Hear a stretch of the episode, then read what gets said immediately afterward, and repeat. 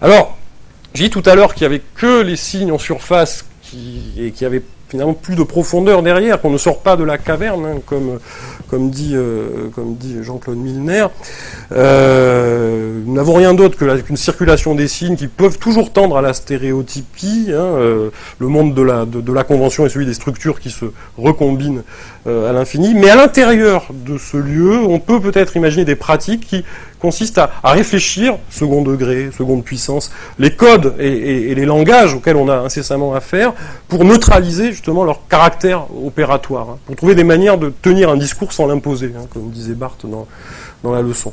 Hein, chercher les types de discours hybrides. Alors, euh, par exemple, je crois que dans la manière dont Barthes s'y prend dans, les cours, hein, les figures, les traits, etc., euh, sont des façons de, reprendre les sédiments de la culture qui sont accumulés en nous. Mais et cette sédimentation, c'est une métaphore très adornienne. Il y revient tout le temps, y compris avec la forme latine du mot. Mais la sédimentation, c'est cette idée que je ne vais pas traverser la sédimentation pour trouver une origine derrière. Je prends les sédiments et je les recombine différemment. Au fond, euh, la question que posent les figures dans les cours de Barthes, euh, c'est autant ce qui est dit dans les figures que les blancs entre les figures. Hein, parce que je, en s'intéressant euh, à, des, éléments de culture éloignés dans le temps et dans, et dans l'espace, ils recombinent des, strates de temps de manière hétérogène, Barthes. Hein. La question, c'est pas forcément telle ou telle figure, c'est comment je passe de l'une à l'autre. Hein qu'est-ce que, qu'est-ce que, comment ça me déplace là justement? Comment ça me, euh, comment ça me déporte Comment je passe du, du haïku à Cholem, euh, euh, par exemple? Donc, j'ai dit tout, tout, à l'heure, et bon, euh, c'est une manière de présenter les choses, de manière comme une parataxe, hein, précisément, c'est presque fini, hein, je suis un peu à la bourre. Euh, et je disais donc en, commençant euh, que Barthes m'avait servi de guide pour lire Adorno, je terminerai là-dessus très rapidement. pour moi, ça a été particulièrement sensible pour un texte comme la dialectique de, la raison, hein, justement.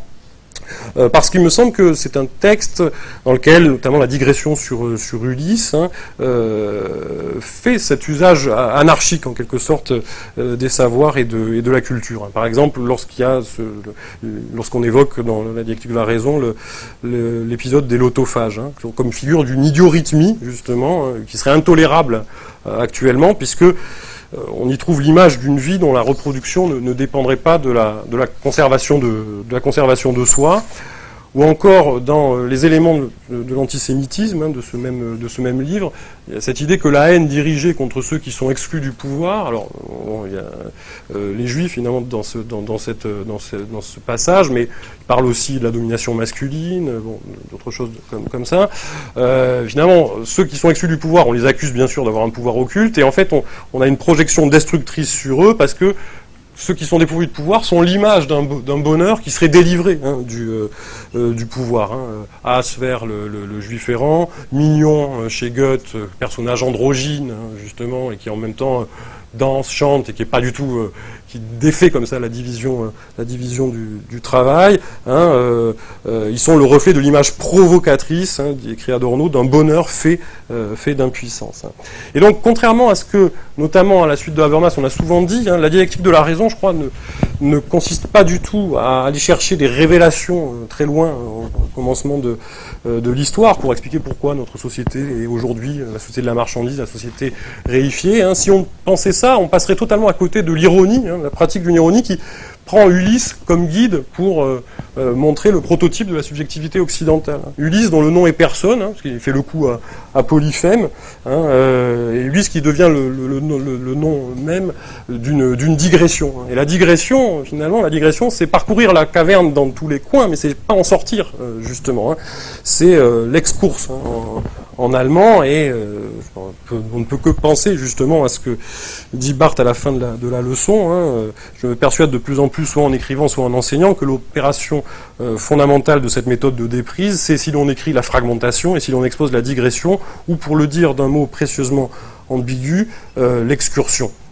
Donc, euh, je crois que par exemple Adorno et Horkheimer, quand ils se servent d'Homère, c'est l'antidote à, Heidegger. Hein. On ne rétrocède pas en deçà du signe, on ne retourne pas vers le pli du langage et de l'être, hein, le gosse originaire, etc. Hein, au contraire, euh, Ulysse, c'est même celui qui fait du, nom propre l'occasion de la découverte de l'arbitraire du signe. Hein, en répondant, euh, qui s'appelle personne, ou, Deis, à, à notre brave Cyclope, il rompt justement l'anathème pesant sur le nom, hein, qui aurait dû lui, coûter, lui coûter la, vie. Hein. Et je crois que là, Bon, euh, Ulysse devient non plus justement une métaphore réglée hein, euh, de la subjectivité, mais il devient une métonymie euh, folle, hein, métonymie folle, pardon. Hein. C'est-à-dire que quand on lit ce texte d'Adorno et Horkheimer, un coup, c'est Ulysse est présenté en propriétaire foncier, un coup en bourgeois dans une salle de concert, quand il est attaché au mât, en passant devant le concert exceptionnel du Big Band des, des sirènes. il y a aussi la comédie du remariage, qui est quasiment pastichée, propos de de l'inamovibilité du lit, hein, euh, l'épreuve à laquelle le soumet, soumet Pénélope, hein, où finalement on dirait un bourgeois qui explique mais te souviens bien que j'étais un grand menuisier, hein, en, lorsque c'est donc bien moi qui ai fait ce lit. Et au fond, je crois que cette manière de retraverser un certain nombre de savoirs euh, dans, la dialectique de la raison consiste à faire du lit une allégorie justement euh, d'un sujet qui n'existe pas encore, quoi, hein. un sujet qui est en perpétuel euh, déplacement. Hein, on montre qu'arrive des là et en même temps on en fait un usage tellement, tellement étonnant que on fait disparaître au fond euh, euh, le paradigme, comme dirait Barthes, ou, l'alternative. Hein. Euh, Ulysse est effectivement celui qui, pour Adorno et Horkheimer, représente quelque sorte l'esprit dominant, celui qui cherche à s'orienter avec la boussole du moindre mal, hein. un peu de plaisir avec les sirènes, mais pas trop. Hein. et en même temps, tout le texte d'Adorno consiste à le présenter sous le mode du euh, je sais bien mais quand même je sais bien que je serais mort si j'avais si j'avais vraiment euh, si je m'étais pas fait attacher au, mât mais je veux quand même je veux, quand même euh, quand, même écouter voilà j'ai plus de temps il faut que je une minute, bon une dernière minute.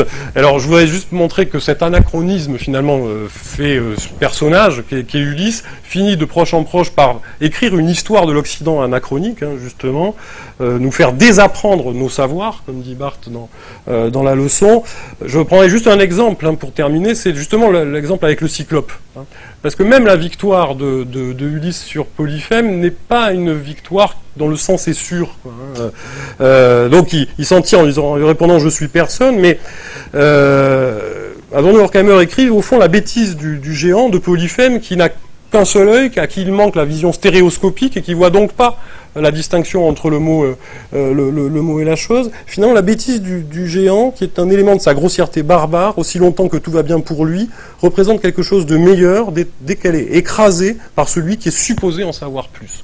Et là, il y a quelque chose de très fort, je crois, parce que quand on, regarde après les éléments sur l'antisémitisme plus loin dans le livre, finalement, c'est cette question qui revient, hein, euh, sorte de jeu d'écho où le signifiant euh, grec euh, ou le nom propre de Polyphème va, servir à, décrypter la question de, la haine antisémite, où Adorno et Horkheimer disent, ben voilà, les, tenants de la religion du Fils, ils, ils, pensent, ils sont supposés en savoir plus sur le salut, et c'est pour ça qu'ils accablent de leur haine ceux qui y voient encore quelque chose de l'ordre de, de, la mythologie. Et au fond,